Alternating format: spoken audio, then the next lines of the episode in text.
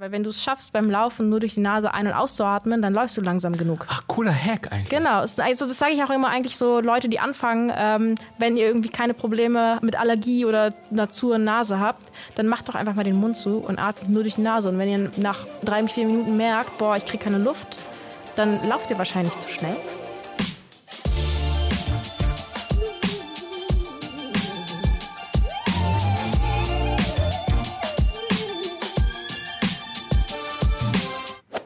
Hey, dieses Mal spreche ich mit Andrea Gutscheva. Sie ist Nike Running Coach, Athletiktrainerin und Personal Coach. Ihren Bachelor hat sie im Verkehrswesen, Fahrzeugbau gemacht und legt aktuell einen Master in Medizintechnik nach. Unfassbar, was sie im Alter von nur 24 Jahren bereits erreicht hat. Dabei war ihr Weg echt nicht leicht. Vielleicht war da Sport und Fünfkampf genau das richtige Ventil für sie. Mit 15 Jahren qualifizierte sich die gebürtige Mazedonierin sogar für die Jugend-WM. Aber eine heftige Erkrankung verhinderte damals ihre Teilnahme. Sie erinnert sich noch gut daran, wie schwer es danach war, sich aufzuraffen und weiterzumachen. Ja, übers Lauftraining reden wir aber auch. Da hat sie jede Menge coole Tipps. Wie werden wir schneller und stärker? Welche Rolle spielt Nasenatmung? Wie geht das mit der Regeneration? Und wieso mag sie Elon Musk nicht? Okay, da geht es jetzt zwar nicht um Lauftraining, aber ist trotzdem interessant. Also, viel Spaß mit dieser Folge. Hey, hier ist der Namri von Achilles Running. Heute habe ich zu Gast. Im Studio bin ich heute. Im Studio, genau. Nicht remote wie sonst. Die Andi ist hier von Nike. Hi. Hi, hi. Schön da zu sein. Oh, ich bin so froh, dass du es geschafft hast. Das Wetter war so schlecht. Du hast eben angerufen, meinte so, oh Mann, auf der A100 ist so viel Verkehr. Ja. Was war da los? Ja, ey, wenn es einmal in Berlin regnet, verlernen auf jeden Fall alle erstmal das Auto fahren, konsequent. Oh, ey, wenn Schnee ist, ist es richtig schlimm. Ja, ja, ja, gut, Schnee, ja, stimmt, ist auch nochmal. Aber bist du eine gute Autofahrerin? Äh, ja, würde ich schon sagen. Ich meine, ich habe einen Bachelor in Fahrzeugtechnik. Da ist auf jeden Fall was hängen geblieben, wie man Gas, Gas und Bremse betätigt. Und die Kupplung auch oder feste Automatik? Ähm, das ist ein Elektroauto von meiner Mom, was ich heute habe. Ah, okay, das ist ein, oh, das ist ja, ein Humble Brag so ein bisschen. Into the future. ähm, nee, ich sneak mich, ich habe kein eigenes Auto. Ähm, ich klaue mir halt manchmal, wenn ich ein Auto brauche, ähm, einfach die Autos meiner Eltern. Also mein Papa hat eins und meine Mama hat eins. Okay. Ähm, genau, und heute habe ich das von meiner Mama. Okay, sehr bequem, finde ich cool. Hey du, bevor wir jetzt weiterreden, ähm, machen wir ein kurzes Sekt- oder Selter-Spielchen mit dir, um mich so ein bisschen zu introducen hier für unsere Leute, die jetzt zuhören und habe hier 80 Fragen vorbereitet. Spaß, Nummer 8. Okay, let's go. Ähm, ganz schnell, ne? Nee, fangen wir einfach an. Stabi oder Lauf-ABC? Lauf-ABC. Wobei Lauf-ABC ist so ein doofer Begriff eigentlich. Ja, oder? und eigentlich, ich bin Athletiktrainerin. Stabi ist super wichtig. Das war gerade mein Herz. Eigentlich beides. Ja, das, Aber das ich finde, Stabi klingt so altmoden. Wir mussten früher mal so Stabi aus den 80ern machen und Lauf-ABC ist schon cooler. Ja, der Begriff, ja, stimmt. Ich finde, Stabis ist ein, tatsächlich ein neuerer Begriff als Lauf-ABC, oder? Boah, weiß ich nicht. Ich bin erst 24 Jahre auf dieser Welt. okay. okay. Aber das älter. sind meine Assoziationen auf jeden Fall. Laufen oder Boxen? Mittlerweile laufen. Ah, okay. Es wechselt manchmal oder was? was, was ähm, nee, ich habe früher eine Zeit lang geboxt, da habe ich eine Zeit lang auch äh, bin ich nicht gelaufen, ähm, weil ich einfach auch mal Pause vom Laufsport wollte. Hm. Ähm, aber hatte doch recht viel Schulterschmerzen dabei immer und ähm, also es war nice, es ist ein geiles Training und ich hätte wahrscheinlich auch ein bisschen was reizen, äh, reißen können. Aber ich glaube, würde ich jetzt wirklich in den Ring gehen, würden mich meine Eltern enterben. ähm, deswegen und jetzt mittlerweile laufen. Ich habe mal so Videos von dir gesehen, wo du boxst und dachte so, oh shit, da geht's richtig zur Sache. Also, wie heißt das Ding? Diese Pratzen heißt ja. das, glaube ich, ne? Wenn du da so reinhaust, ja. hat das so richtig so ein klatschendes, lautes Geräusch ja. gemacht, wo ich, ich habe ein bisschen Schiss bekommen. Ja, ich habe äh, hab früher Boxen äh, mit äh, Freunden gelernt und die konnten alle schon gut boxen. Und vor allem, wenn du als Frau immer mit Männern trainierst, gleichst du dich, glaube ich, in deinem Level schneller an, ah. weil die waren auch sehr, sehr gut äh, und ich würde natürlich auch so gut sein. Und ja, also es liegt mir auf jeden Fall, aber mittlerweile mache ich einfach zu viele andere Sportarten. Ja. Es ist wahrscheinlich sowieso ein cooler Hack mit besseren oder stärkeren oder mit Definitiv. auch mit neuen Leuten wahrscheinlich auch mal so zu trainieren, Voll. egal was, ne? wenn man auch neue Sachen sieht, neue Moves vielleicht. Jetzt ja. nicht nur im Boxen, sondern. Ja, ja, auf jeden Fall. Also ich liebe das immer mit Freunden zu trainieren. Ähm, ich merke auch, wenn ich irgendwie zum Beispiel mit Leuten tra trainiere, die vielleicht nicht so gut sind im Laufen oder auch Krafttraining, dass die halt von mir was lernen. Ähm, ich meine, im Coaching generell immer. Klar. Ähm, aber ich trainiere auch super, super gerne mit Freunden, die, die auch sogar Coaches sind, aber vielleicht andere Sachen coachen. Mhm. Und so lernt man eigentlich voneinander und das ist eigentlich das Niceste. Die Inspiration. Inspiration, ja, richtig. ähm, Intervalle oder langer Lauf? Intervalle. Das kam super schnell die Antwort. Definitiv Intervalle. weil, schneller, weil es einfach schneller vorbeigeht? oder Ähm, wieso? nein, ich bin ein unglaublich ungeduldiger Mensch, also richtig ungeduldig und ich, mir, für mich, muss irgendwas passieren und so fünf Minuten Intervalle sind auch schon wieder viel zu lang. Ich liebe halt so 400er und 800er. Also ich mag so die Laktatkeule, Ja. ähm, das mag ich, aber alles andere dann wird mir halt so ein bisschen langweilig dabei auch wieder. Ähm, ein langer regenerativer Lauf habe ich in den letzten Monaten auch schätzen und lieben gelernt. Aber dafür muss ich so ein bestimmtes Mindset haben. Das kann ich nicht jeden Tag haben. Also ich hatte auch schon viele Tage, wo ich losgelaufen bin mit, der, mit dem Gedanken, okay, wir laufen heute 15 Kilometer und ich bin nach sechs wieder umgedreht, weil ich keinen Bock mehr, weil einfach, es war langweilig und ich kann jede, jede zweite Straße ist so, okay, jetzt kann ich eigentlich wieder umdrehen. Und nachdem ich 30 Mal diese Diskussion mit mir hatte, wann drehen wir um, bin ich bei Kilometer sechs wieder umgedreht. ähm, Okay, genau. die Abwechslung auf jeden Fall. Ne? Genau. In dem Sinne, okay. Und die Laktatkeule, es ist, ja, das stimmt, es geht schnell vorbei, aber dafür tut es auch die ganze Zeit weh. Ja, aber ich finde, dadurch dafür fühlst du dich auch live ein bisschen. Ah. Also ich weiß nicht, ich, ähm, ich komme ja aus dem Leistungssport und bei uns war das irgendwie immer, also nicht immer, aber viele Sessions halt wirklich hardcore. Ähm, und ich habe das halt aus der frühen Kindheit schon gelernt ähm, und ich mag dieses Gefühl ganz gerne, weil sobald ich so laufe, dass es richtig, richtig anstrengend ist und alles wehtut, ähm, kann ich zumindest anfangen, alles andere mal auszublenden. Ah, okay. Genau, weil... Single-Mindedness so. Ja, ja, ja, weil bei so beim locker langlaufen bin ich nicht so, kriege ich nicht, also kriege ich auch den Kopf frei, aber erst nachdem ich alles durchgekaut habe in meinem Kopf und manchmal möchte ich das gar nicht. Und das heißt, ich muss einfach so anstrengend trainieren, dass mein Kopf äh, müde wird und die Klappe hält. Mhm, verstehe, dass du einfach voll da drin bist in diesem Genau. Lauftunnel, jetzt nur eine einzige Aufgabe. Genau. Gib Gas und nichts anderes. Und dieses La ja, verstehe ich. Lange laufen, da kommen auch manchmal Gedanken hoch, auf die man vielleicht keinen Bock hat. Ja, und dann meistens bist du dann auch alleine oder wenn du auch mit anderen lange läufst, du, es unterhält dich ja niemand. Das heißt, du musst dich schon irgendwie mit deinen eigenen Gedanken ständig beschäftigen. Ähm, und ich würde jetzt nicht sagen, dass ich jemand bin, die sehr, sehr gerne sich immer mit den eigenen Gedanken beschäftigt. ähm, Okay, und verstehe ich, deswegen, ähm, ja, Intervalle definitiv. Dann mache ich mal eine Sonderfrage hier, die ich noch gar nicht aufgeschrieben hatte. Marathon oder Halbmarathon? Halbmarathon. Okay, war ja eigentlich klar. Ne? Ja, ich hatte früher chronische Knochenhautentzündung und so ab Oh. Kilometer 25 meldet die sich. Alles darunter geht auf Asphalt.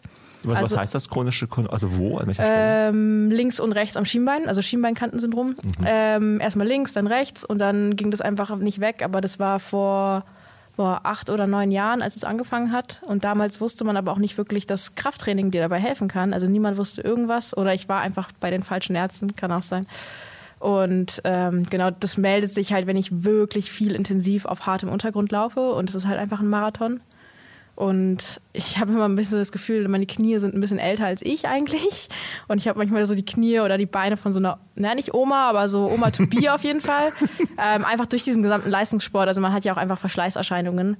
Und ich glaube, ein Marathon muss, muss es einfach nicht mehr sein. Und es dauert so lange. Was mache ich? Vier Stunden, okay, dreieinhalb Stunden mit meinen Gedanken in meinem Kopf. Dazu kommen wir dann nachher noch. Ja. Obwohl, na okay, wenn wir schauen. Wir machen mal weiter hier. Kraft oder Kondition? Gerade Kraft, weil ich ähm, noch so ein bisschen Long-Covid habe. Und Kraft geht langsam schon ein bisschen, Kondition geht gar nicht. Ga, gar nicht. Nee, also so null. Treppen oder sowas. Nee, ich wohne im vierten Altbau und vor allem jetzt, wenn, ich meinem, wenn mein Hund bei mir ist, dann muss ich schon so drei, vier Mal äh, am Tag hoch und runter. Und das merke ich auf jeden Fall ganz schön. Mhm. Das ist auch, äh, übrigens, apropos Hund, der Hund liegt gerade neben uns, total friedlich. Aber falls ihr mal zwischendurch ein Schnaufen hört, das bin dann nicht ich Oder ich. oder Andi, weil sie angestrengt ist, sondern es ist dann der Hund hier. Ähm, Porsche oder Tesla? Porsche. Ich mag Elon Musk nicht. Ah, okay. Warum nicht? Boah, ähm, ich, ich finde, es ist ein unglaublich unsympathischer Mensch. Ähm, also klar sagen viele, was er schon alles erreicht hat. Ja, ist auch irgendwo sicher ein Genie, aber vor allem jetzt, ähm, wie wenig Wert er auf Arbeitsbedingungen legt, dass Leute irgendwie 50 Stunden im Office für ihn arbeiten müssen. Homeoffice geht gar nicht klar und einfach generell so seine Ansicht zur Arbeit und ähm, ja, was das irgendwie für die Menschen bedeutet, was ja irgendwie auch ausbeuterisch ist, das kann ich nicht, nicht teilen. Ich sage jetzt nicht, dass die Porsche-Familie irgendwie großartig besser ist. Aber die sind trotzdem in Deutschland, wo es Gewerkschaften gibt und wo die Mitarbeiter ein bisschen mehr geschützt sind. Und außerdem sind Porsche einfach geiler als Teslas. Hast du ein Lieblingsmodell beim, beim Porsche? Puh, nee, ähm, also klar, 911er ist natürlich geil. ich habe einen, ja. hab einen Kunden, der hat sich einen 911er aus den 70ern gekauft, mit denen wurden auch wirklich Rennen gefahren. Also wirklich so richtiges Rennauto und den darf ich manchmal fahren. Und ist schon geil. Ist schon sehr laut auf jeden Fall. Jo. Sehr laut, aber auch sehr geil. Ich bin gar kein großer Autofan, aber ich habe tatsächlich bei Porsche gibt es einen, den finde ich richtig cool, der 28er, der 928. Ich finde mhm. diese Lichter total schön. Ja. Äh, wie die hinten an der Seite, wie so ein Frosch. Oder weiß nicht, mhm. Kauquappe? Ich weiß nicht, ich muss da immer an so Kauquappen denken. Ich finde das irgendwie schön, die Lichter. Ich glaube, den gibt es gar nicht mehr in den Wagen. Nee. Puh, nee, ich glaube, die also, stellen auch langsam auf voll elektrisch um. Also ich, ah, okay. ich habe, glaube ich, irgendwas gelesen, dass sie umstellen wollen auf komplett elektrisch. Ja klar. Also ich meine, wird es jetzt eh wahrscheinlich sagen. Müssen alle machen, ne, genau. letzten Endes. Ich meine, bei Tesla, was ich halt irgendwie nicht gecheckt habe, ist, wo dann so meinte, ja, okay, äh, hier, die Leute, die, die mindestens 40 Stunden arbeiten, äh, ne, im, im, äh, auf keinen Fall im Homeoffice, da schwang halt einfach mit, dass halt ja, mehr ja. gearbeitet werden muss von genau. vornherein. Das finde ich halt vom, ja, ich weiß nicht, ich selber finde es halt dann einfach merkwürdig. Wenn man es freiwillig machen möchte, ist irgendwie cool, weil es irgendwie auch Bock bringt, die Atmosphäre halt auch stimmt bei der Arbeit. Aber so war das äh, nach dem Motto, Arbeit ist das Einzige, was du im Leben machen darfst ja. oder sollst. Ein bisschen dünne, fand ich so. Definitiv, definitiv. Also ich glaube auch, ähm, dass diese 40 Stunden Arbeitswoche, so wie die gerade ausgelegt sind, ähm, die sind ja auch irgendwie nicht mehr zeitgemäß. Also die sind ja auch nicht darauf ausgelegt, dass mhm. zum Beispiel beide Elternteile von der Familie 40 Stunden arbeiten weil sich dann sonst niemand kümmern könnte. Und ich glaube, dass die Leute auch mittlerweile ja einfach vielleicht ein bisschen mehr Sinn in ihrem Leben suchen. Ich meine, sie haben ein Leben und das sollte man nicht irgendwie von 25 bis 70 mit einer 40, 50 Stunden Woche ver, ähm, verlieren. Mhm. Also ich meine, wir in Deutschland, wir haben ja auch geregelte Urlaubszeiten, wie viel 30 Tage, wenn man voll eingestellt ist oder so? Ja, also mindestens 20, ne? Und dann ist es halt von, der, von den Arbeitgebern halt abhängig, wie, du, wie viele ja. Tage du mehr hast. Ja, und das hast du ja woanders teilweise gar nicht. Also ich weiß, Freunde von mir, die in Amerika voll angestellt sind, die haben zwei Wochen Urlaub, bezahlten Urlaub. Das ist crazy, ne? Das ist, ja, das und teilweise dürfen, also teilweise nehmen sie es auch nicht, weil genau. so der soziale Druck so groß ist, genau, dass man genau, irgendwie genau. nicht alles nimmt. Ne? Das ist total verrückt. Also, ja. nee. ähm, heute ein längeres Sekt oder Sekt hast, wir ja. merken, normalerweise hüpft er mal schnell durch. Aber dachte mir, heute machen wir mal alles anders, sind wir im Studio und dann haben wir hier schön viel Wasser zu trinken, das muss ja alles weg. Äh, Regen oder Wind? Wind. Wind. Hast kurz, hast du so. Ja, Stutz, weil wenn es viel Wind ist, ich wiege halt nicht so viel, dann werde ich immer weggepustet. Ist auch nervig. Rückenwind aber, aber genau, Rückenwind ist schon wieder geil. Und Regen, wenn du so full on Gore-Tex bist, dann ist Regen auch geil. ja. ähm, Fast zu warm manchmal. Ja, true. Also ich mag zum Beispiel Regen, wenn ich so wandern bin in den Alpen, sehr, sehr gerne. Also mhm. da kann das Wetter mir gar nicht schlecht genug sein, ehrlich gesagt, weil wenn wir da so mit unserer vollen äh, ACG-Ausrüstung hingehen, ja. dann ist es ganz geil. Aber so in der Stadt ist es schon irgendwie nervig. Du kannst nicht Fahrrad fahren. Irgendwie, wenn ein Auto vorbeifährt, bist du komplett nass. Ähm, dann ist es schon wieder nervig und Wind nervt mich weniger, glaube ich. Ah, verstehe ich auch. Ja, bist du bist du Brillenträgerin eigentlich? Die Sonnenbrillen ja, normale Brillen nein, weil ich habe Kontaktlinsen, weil ich mag das eigentlich nicht. Ich mag das nicht, wenn irgendwas in meinem Sichtfeld ist. Bei einer Sonnenbrille finde ich es okay, aber bei einer normalen Brille, das geht nicht klar. Aber ich kann mir vorstellen, Regen und Brille ist ja richtig nervig, ne? Was ja total schön ist, ist, wenn man nach dem Regenlauf die Brille abnimmt. Ich laufe halt manchmal mit Brille dann sind da ganz feine Perlen mm. manchmal auf der Brille. Und dann, wenn man die abnimmt, vorsichtig abnimmt, dann bleiben die Perlen auch drauf. Ich finde sie total schön aus. Aber ja, es ist trotzdem nervig, ne? In dem Moment beim Fahrradfahren natürlich auch die ganze Zeit. Ne? Boah, ja, aber wobei beim Fahrradfahren ist es wieder andersrum. Da finde ich Regen nicht so schlimm. Aber wenn, ich, wenn ich Wind von vorne habe und so trampel, so treten muss und mm. ich mhm. komme nicht vorwärts, ich weiß nicht warum, mm. aber das, das schürt so eine unglaubliche Aggression. Ich werde so ja. aggressiv, wenn ich so trete und nicht vorwärts komme. Ich weiß nicht warum, aber das ist so, irgendwas triggert mich daran und ich werde werd richtig sauer. Ich werde richtig, richtig sauer. Das ist wie im Traum manchmal. Ja. Kennst du das? Es gibt so Träume, so, es gibt so klassische Träume. Und ein klassischer Traum ist, dass man sich bewegt hatte ich letztens erst, ich schreibe mir manchmal Träume auf. Ne, jetzt hier wieder Fakten. Mhm. ähm, und habe ich letztens meiner Frau vorgelesen, die hat sich kaputt gelacht, weil das so ganz so Stream of Consciousness-mäßig aufgeschrieben ist. Und da steht da drin, ich bin dann hinter der Schwimmhalle, versuche zu laufen, sehe, wie ich meine Knie hebe, aber ich komme nicht vorwärts. Ja. Oh. Ja, das ist so krass ah. frustrierend. Schlimm. Ja. Okay, also Wind hast du gesagt. Ja, ich wüsste es auch nicht. Regen oder Wind, ich, keine Ahnung. Geht ja heute um dich. Darum ist es einfach als Wind abgespeichert. Mit Laufuhr oder ohne Laufuhr? Boah, mittlerweile echt Mitlaufuhr und honestly, ich will mir eigentlich wieder abgewöhnen, so, so, ja, so, so fanat in diese blöde Uhr zu sein, weil ich habe das Gefühl, dadurch, dass ich auch dann ständig irgendwie auf den Puls gucke. Du hast und eine Apple Watch, glaube ich, Genau, ne? eine Ja. Apple Watch. Also ich, ich habe zum Laufen eine Garmin. Ähm, weil die Apple Watch mich bei den Intervallen irgendwann so auf die Palme getrieben hat, weil sie, weil ich bin ähm, 800er Intervalle gelaufen, die meinte, ich laufe einen Sechser-Schnitt. Was halt Okay. nicht. Ja, und, auch- und so nach vier Runden, ich bin so, äh, das macht mich auch wütend, wenn meine Völlig Uhr, zerstört. genau, ich war so völlig zerstört, so, nein, nein, Bruder, ich laufe schneller. Und, So mit ähm, Audioansage noch. Sechs letzter Kilometer in Oh, sechs Minuten und zwei Sekunden. Halb, beim Halbmarathon in Barcelona, wir sind losgelaufen und auf einmal war diese Audioansage drauf auf meiner Uhr und, die, und zu jedem Kilometer und ich wusste nicht, wie man die ausschaltet und die hat uns alle bis zum Ende vom Halbmarathon so abgefuckt, weil ich wollte, ich wollte halt auch nicht stoppen, ne? ich wollte meinen Halbmarathon schon tracken. Ja, ja, ja, und die anderen waren so, ey Andi, wenn du das jetzt nicht ausmachst, laufen wir ohne dich, dann musst du alleine weiterlaufen. Du musst schneller laufen. Und dann habe ich es irgendwie so also halb gemutet, so ganz leise und immer wenn es kam, habe ich so meine Hand so raufgepackt. also genau, jetzt mittlerweile Garmin, aber definitiv mit Laufuhr. Ähm, aber ja, ich würde es mir eigentlich gerne abgewöhnen und mal so lockere Läufe wieder ohne Uhr machen, weil ich weiß auch früher, als wir Fünfkampf gemacht haben, da gab es nichts zum Tracken. Wir haben original gar nichts mitgenommen. Wir haben alles im Spind eingeschlossen und sind wirklich einfach mit nichts laufen gegangen. Und ich weiß bis heute nicht, wie lang oder wie exakt lang die Runden waren, die wir gelaufen sind. Das ist irgendwas zwischen 7 und 15 Kilometer, I guess. Ähm, aber das war irgendwie schon noch eine ganz andere Freiheit, finde ich. Mhm. Man merkt ja auch, wenn du, das viel, wenn du viel trainierst, dass dann irgendwie, du merkst ja, wie schnell die Welt an einem vorbeizieht. Dann merkt man schon so ungefähr, bin ich jetzt eher bei so 5,15 oder bin ich bei 5,35? Also Ja. merkt man ja schon, glaube ich, ne, wenn, man das, wenn man das viel trainiert. Aber die Uhr ist schon eine Erleichterung natürlich. Ja, Seite. definitiv eine Erleichterung, aber irgendwo glaube ich auch, also ich glaube, man müsste so eine gesunde Balance einfach finden Mhm. und einfach mal sagen, hey, ich mache jetzt locker, vor allem bei lockeren Läufen, da geht es ja wirklich darum, Ja, dass du voll. locker läufst. Da geht es ähm, nicht darum, wie schnell du läufst oder was, da, vielleicht, okay, Puls, wenn Leute auf Puls laufen, aber ich glaube, wenn jeder irgendwie seinen Körper so gut kennt oder so gut kennen sollte, dass er oder sie ihm sagen kann, hey, okay, das fühlt sich jetzt locker an und das ist jetzt Mhm, mein lockerer Lauf. Ich glaube, damit gewinnt man langfristig sehr viel mehr, als wenn man immer, immer auf die Zahlen guckt, ehrlich Mhm, gesagt. stimmt, stimmt. Nee, cooler Punkt. Jo, letzte Sekt- oder Selters-Frage. Ich glaube, wirklich Rekord. Ich weiß nicht, wie lange wir schon reden. Wir aber haben schon ist- den halben Podcast das- auf jeden Fall ja, durch. müssen wir, ja, wir sind gleich fertig. Kann ich ja gleich verabschieden hier. Ähm, Hauptsache 20 Themen angeschnitten hier. Äh, Sonnenbaden oder Eisbaden? Mann, die Sachen. Honestly, Sonnenbaden, ich weiß, es ist so schlecht für die Haut, aber ich komme aus Mazedonien und ich werde eigentlich, ich werde super braun im, im äh, Sommer, aber Du auch, im Winter, ja? aber im Winter, wenn die Sonne weg ist, ich bin halt komplett bleich und ich sehe einfach nicht gesund aus und ich fühle mich auch nicht gesund und ich brauche wirklich so, so eine crispy, so eine crispy Sonnenhaut. Also ich weiß So nicht, ob toasty ich, so ein bisschen. Ja, ja, ich weiß nicht, ob ich in so 50 Jahren irgendwann die Rechnung dafür bekomme. Ich hoffe nicht. Ähm, ich creme mir mittlerweile mein Gesicht ein. Also mehr, weil ich keine Falten bekommen möchte, aber well.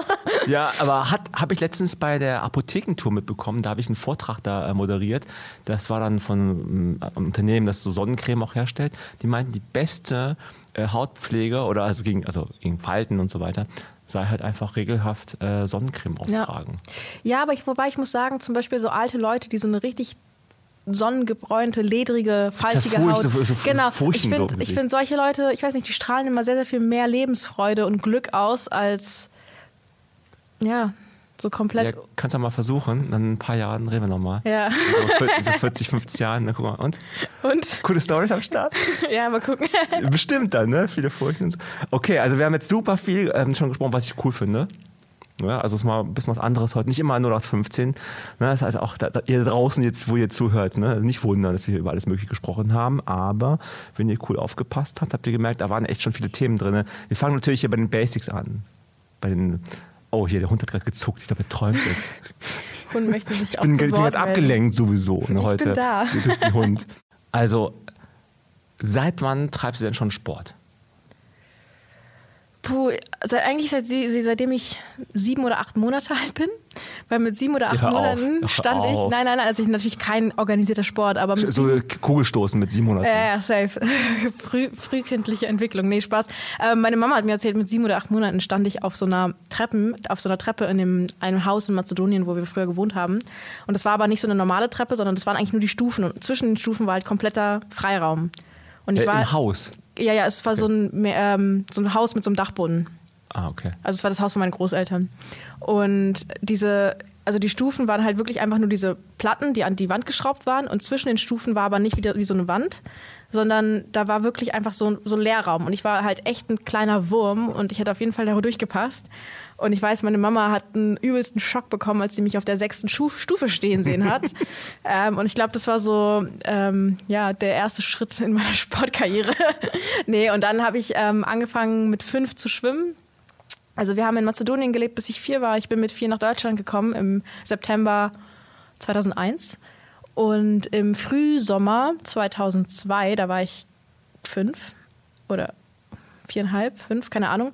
Ähm, da war ich bei so einem Kinderschwimmkurs, so einem Sommerferien-Kinderschwimmkurs, weil meine Eltern wollten, dass ich halt schwimmen lerne natürlich. Ähm, und da habe ich angefangen zu schwimmen und das fand ich eigentlich ganz cool und habe ich erstmal weiter trainiert schwimmen. Ähm, ich war immer ein recht dünnes Kind und mir war 90 Prozent der Zeit, Zeit, eigentlich kalt. und ich stand immer so komplett zitternd und frierend da. Ähm, am, am, Beckenrand meinst ja, du? Ja, ja, ähm, oh am Beckenrand, im Wasser, immer, mir war immer kalt. Ähm, und habe das aber eigentlich erstmal weitergemacht und bin geschwommen, ähm, weil das ja auch super, super gut für deine Entwicklung ist und es hat mir eigentlich auch Spaß gemacht. Und dann hatten wir so kleine Vereinsmeisterschaften, wo ich immer mitgemacht habe und das fand ich eigentlich ganz nice. Und dann so in der zehnten Klasse trennt sich da immer so die Spreu vom Weizen so ein bisschen. Und die, die halt das Zeug haben, Leistungsschwimmer zu werden, die gehen auf die Sportschule oder werden irgendwie bestimmt gefördert. Und die, die das halt nicht haben, werden, gehen halt in die Freizeitgruppen. Und so honestly, ich hatte das auf jeden Fall nicht. also nicht zum Schwimmen. Es gab, ich bin halt einfach nicht so groß und ich glaube, meine Wasserlage war jetzt auch nicht die beste. Ähm, und dann waren die auch schon so, also meine Trainer waren so, ja, ähm, also wenn du wirklich irgendwie was reißen möchtest im Schwimmen, müsstest du so viel mehr arbeiten. Ähm, also wo du denkst, auch mit zehn, hm, aber also es ist auch okay, irgendwie fair, weil was, also mit zehn Jahren oder zehnte Klasse? Mit zehn Jahren. Also wow. mit zehn Jahren geht es dann so los. Ja. Und dann war ich so, ich, ich möchte unbedingt irgendwie noch ähm, schwimmen, also noch Sport treiben, aber es gab, also die Alternative wäre halt die Freizeitgruppe gewesen, aber das wäre nur zweimal die Woche Training und es war mir zu wenig. Ähm, und dann, das war es aber in dem Verein. Es gab irgendwie nicht mehrere Freizeitgruppen. Und auf dem gleichen Gelände, das war auf dem Olympiagelände, also Wasserfreunde Spandau 04 ist äh, mein Verein. Da bin Grüße ich immer gehen noch, raus, Grüße. Ja, Grüße gehen raus an alle. äh, nee, genau, da bin ich äh, tatsächlich immer noch Mitglied. Ich glaube, dieses Jahr sind wir 20 Jahre Mitglied mit, mein, mit meiner Mama, ähm, die mir auch die, also die Mitgliedschaft zahlt. Grüße gehen daraus an, äh, genau an meinen Supporter. ähm, nee, genau und dann Patreon. Ja, ja, Patreon. und äh, nee, genau, auf jeden Fall war auf dem gesagt, gleichen Gelände, auf dem Olympiagelände war auch der moderne Fünfkampf. Und meine Mama wusste das, weil ähm, da ist ja auch Fechten dabei. Meine Mama hat früher in Jugoslawien auch gefochten und sie wusste, dass da einfach moderner Fünfkampf ist und meinte, hey, willst du nicht das mal ausprobieren? Und dann war ich halt beim Probetraining, da war ich zehn. Ähm, und gleich beim Schießen am Schieß Schießstand und damals halt auch noch mit richtigen Pellets, also nicht mehr nicht Laser so wie jetzt, sondern Pellets. Und weißt du, du gehst halt so mit zehn und dann, das war wirklich so ein, wie so, wie so ein Schießverein, so da packst du so deine Pappscheibe vorne und dann, dann fährt die auf diesem Zug nach vorne und dann kannst du halt so schießen und ich war mega gut. Und es hat halt mega Spaß gemacht, weil, come on, du bist zehn Jahre alt, schießen, dann zu ne? schießen. Und im zweiten Training hatten wir dann Fechten und ich hatte gleich einen Degen in der Hand, was halt auch mega nice war. Ähm, und dann war ich so, okay, ich bleibe jetzt erstmal hier. Und äh, habe dann modernen Fünfkampf gemacht, von 10 bis insgesamt 17. Ich habe mit 17, so als ich Abi gemacht habe, aufgehört. Oh, wie oft, da muss man aber viel für trainieren, ne? Ja, ja, wir haben also in der Peakzeit, ähm, also wir haben erstmal angefangen mit zweimal Schwimmen, zweimal Laufen, einmal Fechten in der Woche und einmal Stabi. Also da waren wir zehn. Sechs Einheiten schon mal? Ja, aber du hast ja auch fünf Disziplinen, ne? Ja. also ja, true. Ähm, ah, genau, da war also erstmal das, da war ich zehn und dann ging das aber hoch auf 20 Stunden Training die Woche, als ich so 14, 13, 14 war. 15. Ähm, Genau, und dann war auch Reiten mit dabei. Also Reiten lernt man erst ein bisschen später. Also die ersten Wettkämpfe in der, damals hieß es noch C-Jugend, waren nur Dreikampf, also nur Schießen, Schwimmen und Laufen. Irgendwann in der B-Jugend kommt Fechten dazu. Dann macht man noch Fechtwettkämpfe und dann irgendwann ab der A-Jugend oder Junioren kommt dann, ja eher Junioren, kommt dann der Reiten auch noch, noch dazu und dann macht man wirklich Fünfkampf. Genau, und dann 20 Stunden Training. Also halt ein Halbzeitjob, aber wird leider plus, nicht bezahlt. Ja, plus Schule auch noch. Ne, genau, plus Schule. Ich meine, war das nicht überfordernd oder war das so einfach so geil, mm, da so nee, zu machen? Ähm, also an sich war das überhaupt nicht überfordernd. Ich war in der Schule immer sehr, sehr gut. Ähm, also ich habe nicht immer alle Hausaufgaben gemacht. In Latein war ich nicht gut, aber es war mir doch egal, ehrlich gesagt, und meinen Eltern auch. Aber grundlegend war ich sehr, sehr gut in der Schule und musste mich nicht großartig anstrengen. Und konnte halt immer nachmittags trainieren. Und meine Lehrer, also ich hatte das äh, Privileg, dass meine Schule, meine Lehrer und auch die Schulleitung sehr großes Verständnis dafür hatte. Und ich weiß auch noch in der Q2, ähm, also in der Oberstufe, wurde mal die gesamte Klausurphase der gesamten Oberstufe um zwei Wochen nach hinten verschoben, damit ich zum Trainingslager fahren kann. Wow. Weil sonst hätte ich keine einzige Klausur mitschreiben können. Ähm, und die waren, äh, also natürlich nur so lange Noten stimmen. Also wenn die Noten nicht gestimmt hätten, wären die wahrscheinlich nicht so supportive gewesen. Aber die sind da schon echt gut dabei. Also wir hatten auch in unserer Klasse Schauspielkinder, die teilweise sechs, sieben Wochen irgendwo drehen waren und ähm, die hatten, glaube ich, einfach Übungen mit Leuten, die nicht immer in die Schule ja. gehen können. Aber ich meine, trotzdem ist es ja krass, dass die Schule dann so die ganze Klausurenphase verschoben hat. Das heißt, ja. du warst aber auch dann auch sozusagen echt nicht nur so mal just for fun Fünfkampf, sondern du warst so richtig hardcore. Genau, ne? genau, dabei. hardcore. Also mein, mein Peak war, also mit 12, mit 13, 14 hat sich vor allem mein Talent im Laufen ausgebildet. Also das war so Laufen und Schießen, das wurde irgendwann zusammengefasst, wie es hieß dann Combined oder heißt immer noch Combined. Ähm, vom Prinzip her eigentlich so wie Biathlon ähm, also man Stimmt. genau, man läuft zu einem Schießstand, also du, du, trägst deine Waffe nicht mit dir, sondern du hast so eine Pistole, die liegt einfach am Schießstand. Du läufst dahin, schießt fünfmal und dann läufst du 800 Meter. Und das Ganze musst du viermal machen. Das heißt, meine Wettkampfdistanz war viermal 800. Und die Pause ist halt, je nachdem, wie gut du schießt, also je besser, je schneller du schießt, je weniger ähm, Fehler du hast, desto weniger hast du Pause. Also ich glaube, wenn ich immer alle getroffen habe und einen guten Tag hatte, hatte ich so acht bis zehn Sekunden Pause. Ähm, was man nicht so wirklich als Pause verstehen kann.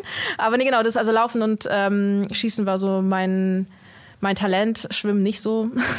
Aber es war okay, damit habe ich das irgendwie wieder weggemacht. Ähm, Fechten ist leider sehr tagesformabhängig und es ist sehr psychisch. Also wenn du einen guten Tag hast und irgendwie locker im, der, im Geist bist, dann läuft es. Aber wenn du dich, sobald du dich verkrampfst, dann läuft gar nichts und dann verkrampfst du dich noch mehr und dann läuft noch weniger. Aber nee, genau. Und dann hat sich so mit 13, 14 so mein Lauftalent irgendwie ausgebildet und ich war auch deutschlandweit recht gut. Ähm, war dann mit 15 auch in der Nationalmannschaft für die, wer zur WM nach Chengdu, nach China gefahren geflogen und auch zur Europameisterschaft ein paar Wochen früher, ich glaube, die wären in Weißrussland gewesen oder so. Ähm, genau, und ich war zweite, zweite oder dritte ähm, vom Team. Also die ersten vier können natürlich immer mitfahren und ich war zweite oder dritte, weiß ich nicht mehr. Und habe dann aber leider pfeifisches Drüsenfieber bekommen. No. Ja, ähm, und auch so, also zum Glück wurde das sofort erkannt. Ich war im Trainingslager in Berlin mhm. und bin eines Tages aufgewacht mit so super geschwollenen Lymphknoten an den Augen. Also ich konnte meine Augen kaum öffnen, also so hier über den Augenlidern und war dann beim Arzt und der hat es sofort gecheckt, was halt echt gut ist, weil das ja auch sehr gefährlich werden kann. Und der meinte dann so, nee, du darfst jetzt erstmal nicht trainieren. Und weißt du, wenn du 15 bist, du hast gerade irgendwie drei Jahre darauf trainiert, ins, äh, in die Nationalmannschaft zu kommen, wärst mit 15 zur Weltmeisterschaft geflogen, ähm, bricht dann natürlich erstmal eine Welt zusammen. Und ich habe dann auch irgendwie versucht, mit meinem Arzt zu diskutieren und zu verhandeln, dass ich nur noch zum Fechten gehen kann. Und der hat wohl meine Mom angeguckt und meinte so, sie verhandelt mit mir. Und ich habe es irgendwie gar nicht gecheckt, dass es so absolut ist. Ähm, ich dachte, da gibt es irgendwie so Spielraum, aber gab es nicht. Und ja, dann war erstmal nichts mit Fünfkampf. Da hatte ich, ich lag anderthalb Wochen, äh, anderthalb, anderthalb Monate wirklich krank im Bett. Also wirklich nicht mit Fieber, aber einfach schlapp. Und habe danach leider so eine Fatigue entwickelt, also das, was ich auch jetzt nach Corona hatte. Damals war es ein bisschen langfristiger und schlimmer. Also ich habe wirklich drei, vier Monate den ganzen Tag nur geschlafen. Ich habe auch nicht mehr so viele Erinnerungen dran, ehrlich gesagt. Ähm, ich habe einfach nur geschlafen die ganze Zeit. Krass, und ich meine, wenn du nicht geschlafen hast, was, was hast du dann? Ich meine, Boah, keine Ahnung. Ich, hab, ich hatte noch, das war 10, da war ich 10. Klasse, ich habe noch, als ich pfeifisches Drüsenfieber hatte, habe ich noch meine, was schreibst du da nicht? Ähm, diese, diese Prüfungen nach der 10. mittlerer Schulabschluss, ja, MSA. Genau. MSA, genau, ich habe meine Deutsch- und Mathe-MSA-Prüfung noch so mit Fieber geschrieben. ähm, weil mein Schulleiter meinte so, ja, du könntest es auch in zwei Wochen schreiben. Und dann meinte ich so, nee, ich habe ich hab jetzt irgendwie dafür gelernt. Ich meine, das war auch nur MSA. Also das war für uns jetzt auf dem Gymnasium nicht so schwierig. Und dann meinte ich so, hey, ich habe jetzt dafür gelernt und habe die, diese Arbeit drunter geschrieben. Und dann bin ich auch nach Hause gegangen. Ich weiß nie, was ich gemacht habe. Filme geguckt ähm, Suppe gegessen. Ich weiß, irgendwann nach so zwei, drei Monaten war ich mal mit meiner Mama einkaufen und war nach dem Einkaufen so müde, dass ich mich aufs Sofa gelegt habe und 20 Stunden am Stück geschlafen habe. Wow. Ja. Hast du denn überhaupt noch Zeit, traurig zu sein darüber, dass du nicht mitfahren Boah, konntest? nee, ich habe, also klar war ich traurig. Ich meine, natürlich bricht irgendwie so eine Welt für dich zusammen und ich war auch so ein paar Wochen ja, nicht wirklich depressiv, aber auf jeden Fall schon ziemlich down. Aber ich glaube, das ist auch einfach die Krankheit, die das macht. Also es ist nicht nur die Tatsache, dass ich nicht mitfahren konnte. Ähm, und im Endeffekt, mm, das bringt ja auch irgendwie jetzt nicht großartig traurig zu sein, weil ich kann es ja eh nicht ändern. Also ich kann nicht gesund werden. Es wird nicht schneller gehen dadurch, wahrscheinlich sogar eher langsamer. Ähm, und ja, ich meinte, ich meinte halt zu mir, hey, ich werde erstmal gesund und dann gucken wir mal, was geht. Ähm, habe aber tatsächlich auch in der Zeit voll viel angefangen, in Berlin einfach irgendwie spazieren zu gehen und rauszugehen und zu gucken, was die Stadt eigentlich zu bieten hat, weil ich war 15, bin dann 16 geworden und habe sowas noch nie gemacht. Und damals gab es in Berlin. So Freizeit meinst du? Ja, so Freizeit. Natürlich nicht, hatte ich nicht. Ich hatte jeden Tag äh, Schule bis so 14 Uhr, 15 Uhr und dann war ich beim Training von 15 bis 20 Uhr. Jeden Tag. Ich hatte sogar Sonntag morgens um 8 Uhr Reiten. ähm, Äh, ich glaube, das ist traumatischer für meine Eltern, die mich immer um 7.30 Uhr fahren mussten. Aber es war immer so, wer fährt mich zum Reiten? ähm, das heißt, du hast immer volles Programm gehabt ja. auch. Ne? Ja, und wenn du kein Programm hattest, dann hast du meistens einfach gechillt, weil dein Körper Ruhe brauchte. Also mhm. ich habe, also klar hast du dann auch angefangen, ähm, ein bisschen später, so mit 16, 17 bin ich, habe ich dann auch angefangen, auf Partys zu gehen und war teilweise sogar am nächsten Morgen noch beim Training. Ähm, also das kann ich jetzt nicht mehr mit das 17. Ging damals ja, noch damals so, ne? ging das noch. ähm, nee, genau, aber ich habe halt dann erstmal, als ich noch so, so diese Müdigkeit hatte und halt noch nicht trainieren konnte, habe ich einfach angefangen in so zum Beispiel, es gab so früher voll viele leer, leerstehende Gebäude in Berlin. Es gab diese eine Eisfabrik am Ostbahnhof, glaube ich keine Ahnung, da, da gab's so, da war so die Sprayer-Szene und ein Freund von mir, also mein bester Freund damals in der Schule, der war so ein bisschen auch in dieser Sprayer-Künstlerszene drin und dann habe ich halt einfach voll viele Sachen entdeckt, die ich davor nie entdeckt hätte können, entdecken hätte können. Und deswegen sehe ich das gar nicht so schwarz. Also ja, ich habe einfach ein bisschen was anderes im Leben gemacht und dann habe ich irgendwann nach so acht Monaten habe ich dann wieder angefangen zu trainieren. Ich war noch, ich weiß noch, das erste Mal im Wasser. Ich bin 50 Meter geschwommen, also eine Bahn und war am Ende und bin gestorben und musste so voll viel atmen und hecheln. Und meine Wettkampfdistanz ist nicht ja 200 Meter, das heißt 4 mal 50. Und ich weiß so, wie zur Hölle soll ich jemals einen Wettkampf schwimmen? Also ich war so richtig verzweifelt im Wasser. Ich glaube, ich habe sogar im Wasser angefangen zu weinen. So der Bademeister, der kennt mich halt auch seit früher. Der meinte so, Andrea, was ist los mit dir? Und ich so, ja, ich bin gerade 50 Meter geschwommen. Und meine Wettkampf, ich war komplett aufgelöst. Ähm, Nee, genau. Und dann habe ich angefangen zu trainieren und. Ähm, Aber schon weiter für Fünfkampf? Ja, ja, oder? weiter für Fünfkampf. Okay. Ich, war, ich war, also ich war auf jeden Fall, hatte schon noch so ein bisschen den Biss, mich da erstmal wieder zurückzukämpfen und zu gucken, was geht. Das ist voll ähm, der Profi-Mindset eigentlich, den du gerade beschrieben hast. Ne? Erstmal lange trainiert, drei Jahre und dann kommt wirklich die Krankheit und du hast ja also wirklich, was du eben beschrieben hast, war ja wirklich total rational ich stelle mir vor, ich habe drei Jahre investiert für irgendwas und es klappt nicht. Ich glaube, ich wäre. Ja, also die Sache ist dieses mit dem, also das mit, äh, mit der Weltmeisterschaft ist so ein bisschen. Das kam alles sehr schnell, weil ich auf einmal sehr schnell sehr gut geworden bin. Und das habe ich, also ich habe nicht drei Jahre lang mit dem Ziel darauf hin trainiert. Ich habe nie so, ich habe nie gesagt, hey, ich möchte zur Olympia fahren. Das war irgendwie nie so ein großes Ziel für mich. Ähm, weil ja, ich finde irgendwie zu Olympia fahren, ich glaube, das ist eher ein mehr emotionaleres Ziel, als dass es im Endeffekt irgendwie wirklich was Großartiges ist. Also es ist im Endeffekt auch einfach nur ein anderer Wettkampf. Es sind die gleichen Leute, die bei der Weltmeisterschaft sind. Und deswegen war es für mich erstmal, hey, ich mache meine Wettkämpfe, ich trainiere und guck mal, was geht. Ähm, und ja, ich glaube, ganz ehrlich, wenn du so 20 Stunden die Woche trainierst und irgendwie so ein Trainingspensum hast mit 13, 14, dann entwickelst du auch irgendwie so ein, so ein Soldier-Mindset. Wo kommt das her? Was meinst du? Ist das irgendwie vorgelebt von deinen Eltern? Oh, ja, schon. Also meine, also meine beiden Eltern sind auf jeden Fall beide sehr rational, sind beide Ingenieure. Deswegen bin ich wahrscheinlich auch so rational. Und ich meine, ich habe jetzt auch Ingenieurswesen studiert. Richtig, ja. Ähm, aber zum Beispiel, als wir, nach, als wir nach Deutschland gekommen sind, mein Papa ist ja drei Jahre vor uns, also vor meiner Mama und mir nach Deutschland gekommen. Und erstmal, dadurch, dass Mazedonien nicht in der EU ist, äh, musste er hier erstmal einen Job finden und die Sprache können. Und erst dann darf die Familie nachkommen. Und er kam halt nach Deutschland mit irgendwie 500 D-Mark und ähm, der hatte natürlich ein abgeschlossenes Studium, aber wusste nicht, ob er hier einen Job als Ingenieur findet. Und er war halt auch irgendwie bereit, notfalls als, weiß ich nicht, Handwerker oder Maler zu arbeiten, einfach um uns eine bessere Zukunft zu ermöglichen. Und ich glaube, dieser Hassel von beiden meiner Eltern, also ich meine, die sind mit Ende 20, Anfang 30 in eine komplett neue Stadt gezogen, haben eine komplett neue Sprache gelernt, ähm, mit, einem mit einem Kleinkind, also ich war vier, meine kleine Schwester wurde geboren, als ich fünfeinhalb war, und haben sich halt ein komplett neues Leben mit irgendwie null Geld hier aufgebaut. Ich glaube, das prägt einen auf jeden Fall mehr, als man wahrnimmt. Also das habe ich natürlich als Kind, Jugendliche gar nicht so wahrgenommen für mich. Auch kein Netzwerk oder so? Nee, nee, gar kein Netzwerk. Kannst, ne? Also die hatten wirklich nur aneinander, also aneinander und halt uns als Familie. Ja, das fühle ich ja, auf jeden Fall. Das, das, ist schon krass. Also die Verpflichtung, die ich auch so manchmal so spüre, ist dann auch schon so, okay, jetzt bin ich hier, ich bin voll privilegiert, dass ich jetzt hier sein darf.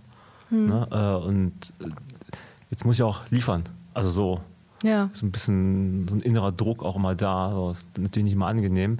Was auch, also bei mir zumindest eine Frage der Gewohnheit. Also denkst du so aktiv darüber nach, dass du manchmal so zu viel machst? Äh, passiert dir das manchmal? Mm, ja, eigentlich immer.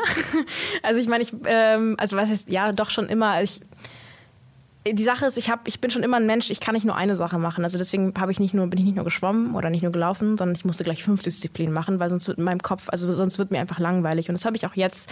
Ich habe Uni, ich habe meine Uni, aber ich habe auch mal das Coaching und ich merke zum Beispiel in den Semesterferien, wenn ich gerade keine Uni habe, so drei, vier Wochen keine Uni zu haben, ist ganz geil. Aber danach fehlt mir was und danach wird mir irgendwie, danach denke ich, boah, ich will gar kein Coach sein, weil mir das einfach nur, nur das zu machen, ist irgendwie, erfüllt, erfüllt mich einfach nicht. Aber gleichzeitig, wenn ich Klausurphase habe und das Coaching halt ein bisschen runterschrauben muss, weil ich lernen muss, denke ich auch irgendwann nach so zwei, drei Wochen, boah, nee, nur das könnte ich auch nicht. Also ich bin eigentlich schon immer jemand gewesen, der so alles machen muss. Ähm, auch ja. so Sachen probiert auch, ne? Ja, def ja, definitiv. Auch so Sportarten? Ja, zum Beispiel Boxen. Ich habe Boxen ausprobiert. Es war nice. Also ich habe es auch zum, also zum Beispiel Boxen ist geil, ist ein super geil zum Trainieren. Ich habe ja auch so Anfängerkurse gegeben, ähm, habe dann auch eine Zeit lang. Ach damals, ne? Der Run-Base. Genau, ich, ne? ja, genau, ja. genau. Ähm, habe dann auch eine Zeit lang mit in einem richtigen Boxverein geboxt wo dann auch der Trainer meinte, ob ich nicht auch ähm, kämpfen möchte und alles. Und wow. die Sache ist beim Boxen, ähm, vor allem beim Sparring, ähm, du machst es zwar mit, mit Kopfschutz, aber eigentlich ist der Kopfschutz noch viel schlimmer, weil dann ballern dir alle noch mehr drauf, weil alle denken, du bist ja eh geschützt. Das heißt, die ah. Schläge tun zwar weniger weh, aber haben mehr Wucht. Und ich habe mich halt nach dem Sparring voll oft richtig dumm gefühlt. Also wirklich so zwei, drei Tage, wo ich so richtig wie so, so Nebel in meinem Kopf hatte, weil, ich, weil du teilweise echt so viel kassierst. Oh, ich hoffe, meine Mama hört das jetzt nicht. Ähm, und dann war so, boah, und das jetzt irgendwie für immer und kämpfen, das, ist, das will ich nicht. Und es hat, also hat mir einfach nicht gut getan. Ähm, und deswegen habe ich jetzt vor einem Jahr ent, äh, mich entschieden, nicht mehr zu boxen, sondern wieder zu, zurück zum Fechten zu gehen weil das doch eigentlich eine sehr, sehr schöne Sportart ist, die ich eigentlich auch im, im Grunde kann. Nicht super gut, das habe ich jetzt gelernt, dass richtiges Fechten doch ein bisschen anders ist als Fünfkampffechten. Ähm, aber habe jetzt da angefangen, Wettkämpfe zu machen. Äh, Fechten, äh, ich glaube, ist total psycho, ne? Also ist auch, also man, natürlich musst du die Kondition und die Technik und so mhm. auch haben. Ich habe es einmal ausprobiert für ungefähr, ich würde sagen, 20 Sekunden. Dann habe ich echt aufgehört, weil ich Schiss hatte weil, also ich, ich hatte nur diese, diese, weiß nicht, wie Maske. Heißt. Maske, heißt es Maske, ja. Mhm. Hatte ich auf, hatte, hab da sowas in die Hand gedrückt mhm. bekommen. Weiß nicht, was das war, Fluoridegen, okay. weiß nicht. Irgendwas war das auf jeden Fall. Und der Freund von mir, der da halt gefochten hat, der stellte sich mir gegenüber und machte nur so einen Schritt nach vorne und meinte, stopp, lass uns aufhören. Aber du kannst ja auch einen Schritt zurück machen einfach. Ich habe hab große Angst. Ich hab, also ich meine, das war auch kein Training oder so, ja, war einfach nur das Gefühl in dem Moment, mhm. hatte ich, ich, ich übertreibe jetzt wahrscheinlich, ich hatte so echt Angst um mein Leben ja. fast schon in dem Moment. Das ist ja voll die Kopfsache. Das hatte ich beim Boxen tatsächlich. Ich habe voll oft richtig zugemacht, dass ich dann einfach in so Schockstarre gefallen bin und vielleicht einfach nur in der Deckung war, aber nicht mehr aus der Deckung rausgekommen bin. Und das finde ich krasser als beim Fechten, weil beim Fechten ja. bist du geschützt. Also so das Schlimmste, was passiert, ist halt ein blauer Fleck. Ähm, wenn du einen Treffer so direkt auf so ein Gelenk oder einen Knochen bekommst, dann tut es so zwei Minuten kurz weh. Ähm, tut vielleicht am nächsten Tag beim Gehen ein bisschen weh, aber es ist nicht so großartig. Also du hast eher blaue Flecke, aber es ist nicht so schlimm. Und beim Boxen, ähm, ich habe mal einen richtig auf den Kiefer bekommen und hatte wirklich eine Woche lang Kieferschmerzen. Ähm, und das finde ich beim Fechten zum Beispiel gar nicht so schlimm. Und was ich beim Fechten ganz geil finde, ist zum Beispiel anders als beim Laufen. Also Laufen ist halt, du läufst und wenn du irgendwie eine bestimmte, natürlich kannst du so ein bisschen an deiner Technik arbeiten, aber das ist halt viel metabolischer. Du arbeitest eigentlich mehr an deiner Ausdauer. Und klar ist Fechten auch krass metabolisch und auch krass anstrengend, aber du arbeitest sehr, sehr viel mit deinem Kopf. Und ich würde sagen, die besten Fechter, die müssen schon so ein gewisses Maß an Intelligenz haben, weil du fechtest eigentlich ähm, beim richtigen Fechten kannst du dann zum Beispiel auch du guckst halt, was der Gegner macht und du nimmst dir irgendwie was vor, weil du schon den Gegner oder die Gegnerin irgendwo davor gesehen hast und sagst, okay, das mache ich und dann merkst du aber, oh, das funktioniert gar nicht, weil sich der Gegner an dich angepasst hat. Und das heißt, richtiges Fechten ist, dass du dich dass sich die beiden Gegner gegenseitig die ganze Zeit aneinander anpassen. Das heißt, du fängst mit irgendeiner Taktik an, zum Beispiel, dass du immer das Eisen nehmen möchtest. Aber dann merkst du, boah, der Gegner lässt sich gar nicht das Eisen nehmen. Ich muss eine komplett andere Technik machen. Was ist ein Eisen nehmen? Eisen ist, wenn du, ähm, das, also ich fechte Degen, ähm, wenn du die Klinge quasi, also Klinge an Klinge nimmst und dann quasi die Klinge wegschiebst. Aha. Und es gibt Gegner, die lassen das mit sich machen, die haben vielleicht nicht so viel Kraft im Arm. Und dann kannst du, hast du da, also das mache ich gerne, weil ich habe mehr Kraft im Arm. Aber letztens hatte ich eine Gegnerin, die hatte auch sehr viel Kraft im Arm. Und dann war ich so, boah, nee, wir können jetzt hier Armdrücken spielen, aber da verliere ich wahrscheinlich, weil die war auch ein bisschen größer als ich. Und dann musste ich komplett anders fechten und halt komplett das Gegenteil machen und gar nicht mehr auf Klinge gehen. Okay, also. also man merkt, es ist halt so super. Du musst halt quasi in Echtzeit darüber nachdenken, was du gerade tust und in Echtzeit deine Aktion ändern. So auch ein bisschen spieltheoretisch, ne? Mega, mega, was mega. könnte die andere Person machen? Was denkt die jetzt, dass ich das machen Voll. werde? Jetzt mache ich doch was anderes, aber denkt sie das schon, dass ich sowieso machen werde, dann mache ich was ganz anderes. Genau, das, das nennt sich auf äh, Absichten fechten. Also man sagt auf zweite Absicht fechten, du gehst rein mit der ersten Absicht, aber deine erste Absicht ist es nicht zu treffen, sondern eine Reaktion hervorzurufen oder zu provozieren, damit du mit der Reaktion weiterarbeiten kannst.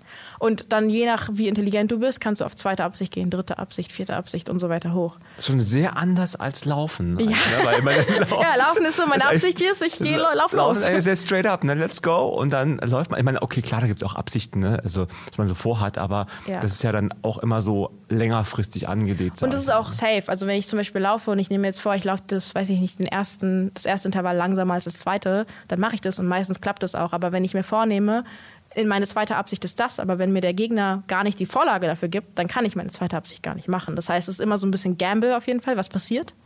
Ähm, und du versuchst dich einfach gegenseitig zu verarschen.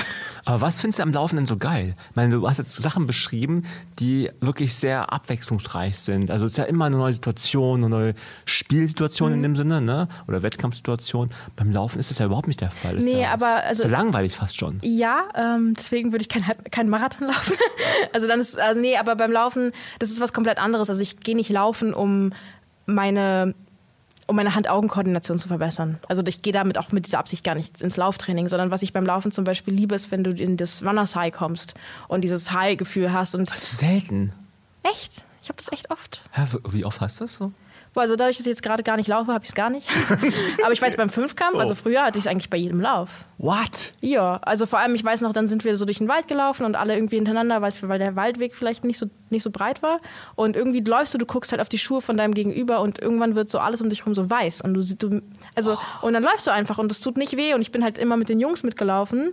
Ähm, und einer macht halt vorne Pace und du läufst einfach ohne nachzudenken hinterher. Und das ist halt geil beim Laufen, dass du deinen Kopf halt ausschalten kannst, ohne nachts. Also klar, wenn ich locker laufe, dann verfalle ich manchmal in dieses ja, Malen, in Gedanken malen, aber manchmal, vor allem wenn du Intervalle läufst und einfach nur in einem Zug hinterherläufst, äh, wenn du nicht vielleicht nicht mal pacen musst, dann kannst du einfach deinen Kopf ausmachen. Und das geht beim Fechten nicht. Also wenn du einen vollen Kopf hast und wenn ich dann zum Fechttraining gehe, dann funktioniert gar nichts. Ich habe auch schon mal Trainings abgebrochen, weil ich konnte nicht mal meinen Arm zur richtigen Zeit strecken.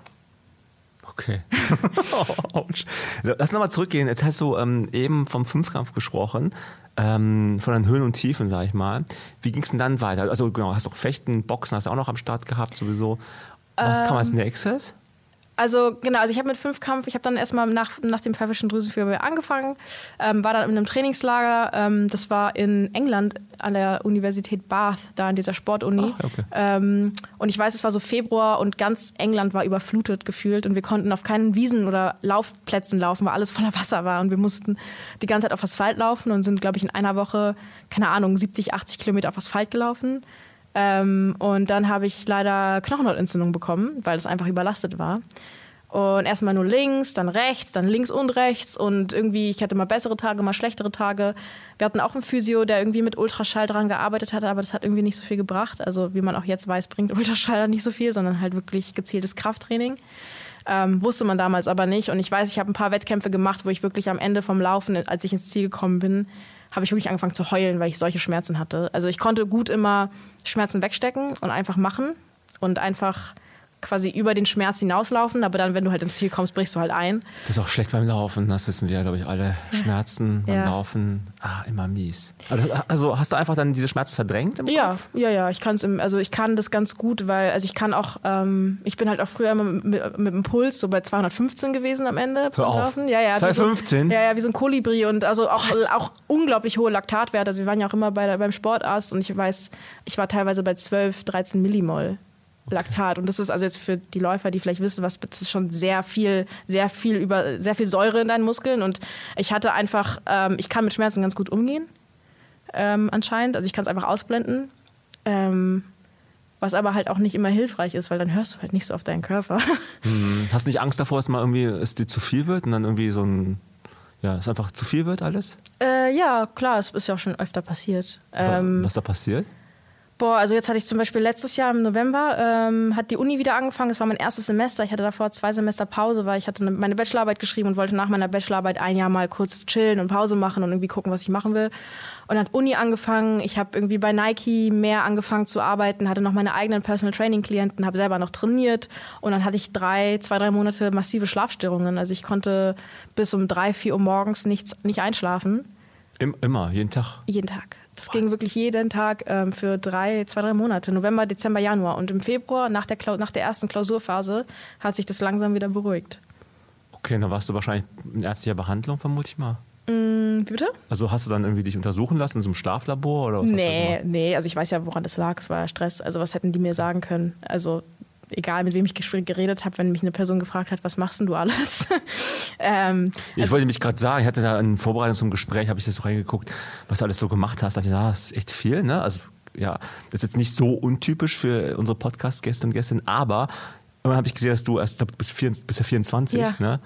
Dann war das eher so, ach so, ich hätte jetzt eher vom Umfang gedacht, die ist 34. Also von der Menge, ja, die du schon. Denke ich auch manchmal. ähm, ja, ja, auf jeden Fall. Ähm, was habe ich da gemacht? Ich habe halt, ich glaube, bei mir war das jetzt im November der größte Stressfaktor war halt die Uni, weil ich dachte halt, okay, Master ist, die Prüfungen sind sicher krasser und ich muss sicher viel mehr machen, weil ich habe auch für meinen Bachelor jetzt nicht so viel gelernt, to be honest, weil ich einfach auch viel gearbeitet habe und schon immer, ich war noch nie jemand, der so perfektionistisch, was Schule oder Uni angeht, war. Ähm, ich brauche keine 1,0. Ich bin mit einer 1,7, 2,0 auch echt zufrieden, muss ich sagen. Ähm, und jetzt nach dem ersten Semester hatte ich aber in allen Prüfungen 1, irgendwas also 1, irgendwas so und Nicht dann schlecht. war ich und genau, dann war ich so okay, not bad. Also klar, du hattest eine Schlafstörung, aber trotzdem not bad. Krass. Ähm, und das hat mir auch so ein bisschen den Druck rausgenommen, wo ich dachte, okay, hey, du bist gar nicht so doof, das kriegst du schon hin. ähm, aber ja, es ist glaube ich auch gerade so ein bisschen die Balance, die ich einfach finden muss, ähm, was, was kann ich annehmen, welche Jobs kann ich annehmen, weil die Jobs klingen halt auch einfach alle auch immer geil. Das ist nicht so, dass mir jemand sagt, hey, setz dich bitte hier hin und tacker den ganzen Tag irgendwelche Blätter, sondern alle Anfragen, die ich habe, sind einfach nice und die will ich machen. Aber mittlerweile habe ich zum Beispiel gerade meine Regel, dass ich jetzt keine neuen Personal Training Klienten mehr annehme, ähm, weil dann, das schaffe ich einfach nicht mehr. Mhm. Genau. Das ist wahrscheinlich so ein, wie soll ich sagen, ein, ein kleines Dilemma, das du hast, weil du bist gut, du machst viel, mhm. machst immer mehr, da kommen automatisch auch coolere Anfragen, mhm. als wenn du halt schlecht bist. Und dann sagst du auch noch zu bei, bei vielen Sachen. Voll. Also, da bist du noch präsenter. Ich meine, ich habe dich ja auch wahrgenommen, nachdem der liebe Lukas, mhm. unser, unser äh, äh, äh, damalige Laufcoach von Nike, der ja auch häufig bei uns war, dich empfohlen hatte. Darum sind wir erstmal sozusagen, oder ich bin dann auf dich aufmerksam geworden, so noch mehr als, äh, als sowieso schon bei Instagram vorher. Und dachte mir halt auch schon, krass, was die alles so macht. Und dann wusste ich ja zu dem Zeitpunkt auch gar nicht, dass du schon dass du studiert hast oder also teilweise schon abgeschlossen hast. Es war dann echt so, äh, okay, a lot of information hier, was ich irgendwie so äh, erstmal verarbeiten muss. Und ähm, ja, lass uns vielleicht nochmal so kurz zum Thema so Training so ein bisschen, äh, mhm. bisschen, bisschen reden, wenn du magst. Ähm, du hast ja selber auch wirklich eine sehr abwechslungsreiche Historie, was so Sportarten und so Trainings angeht. Ne? angeht. Ähm, was sind denn so ja, was, was hältst du von so Themen wie Pause machen? beim Training, weil alle reden immer, du musst viel trainieren, wirst halt besser, weil wir wissen, Laufen ist ein Sportart, wenn du schnell läufst und schnell trainierst, dann wirst du später auch schneller werden können. Also mhm. du kannst nicht zufällig schnell werden, würde ich yeah. sagen. Ne?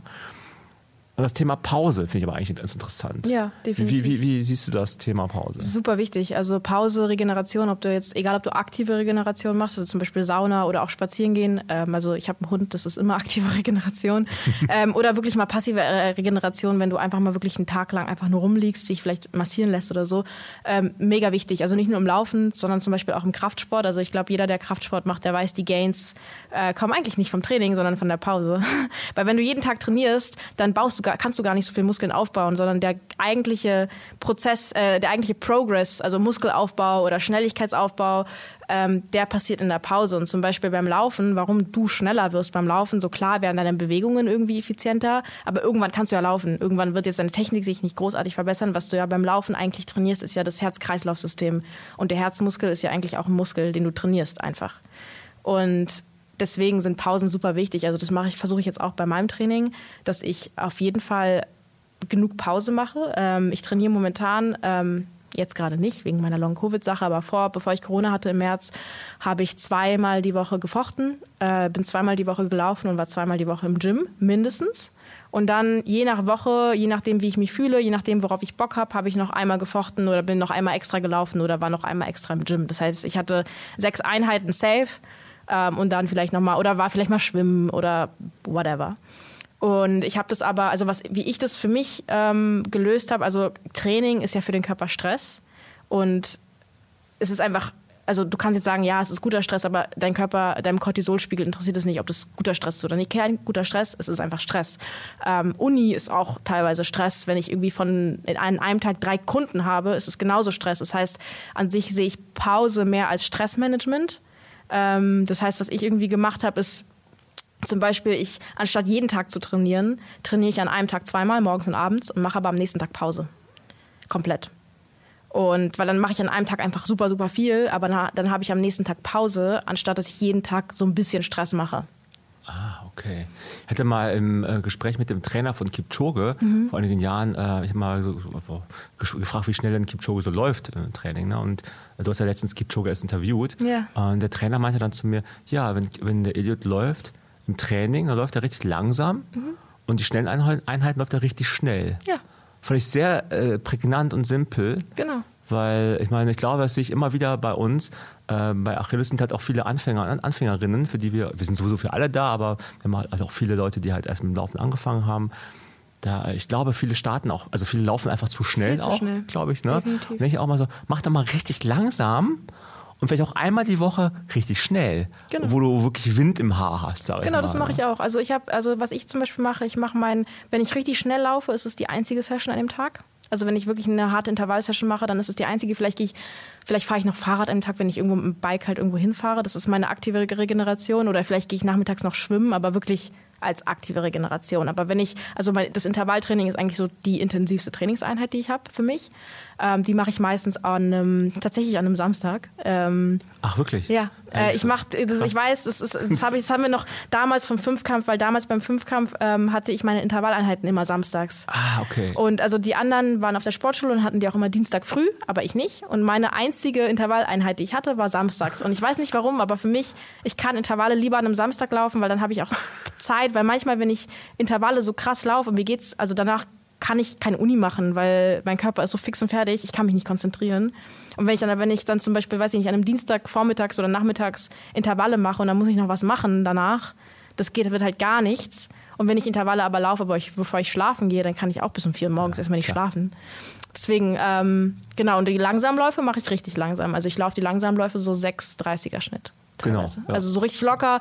Ähm, ich habe mir auch angewöhnt, wenn ich locker laufe, ähm, nur durch die Nase zu atmen. Also nicht Nase ein und Mund aus, sondern komplett Mund ist zu. Wieso machst du das? Mm, Weil reine Nasenatmung sehr, sehr gesund ist. Ähm, also Mundatmung ist ja jetzt aus vielen Gründen einfach nicht so gut. Nicht, also klar, wenn du ausatmest durch den Mund, ist es kein Problem. Und natürlich, auch wenn du Intervalle läufst, natürlich atme ich auch einfach durch den Mund ein. Ähm, irgendwann geht es dann natürlich nicht mehr. Aber wenn, wenn ich irgendwie zu Hause sitze, Fernsehen gucke, ähm, schlafe, versuche ich immer nur durch die Nase ein- und auszuatmen. Ähm, und ich merke einfach, dass es beim, also bei mir geht es, ich habe irgendwie keine Probleme mit der Nase, meine Nase ist auch immer halbwegs offen.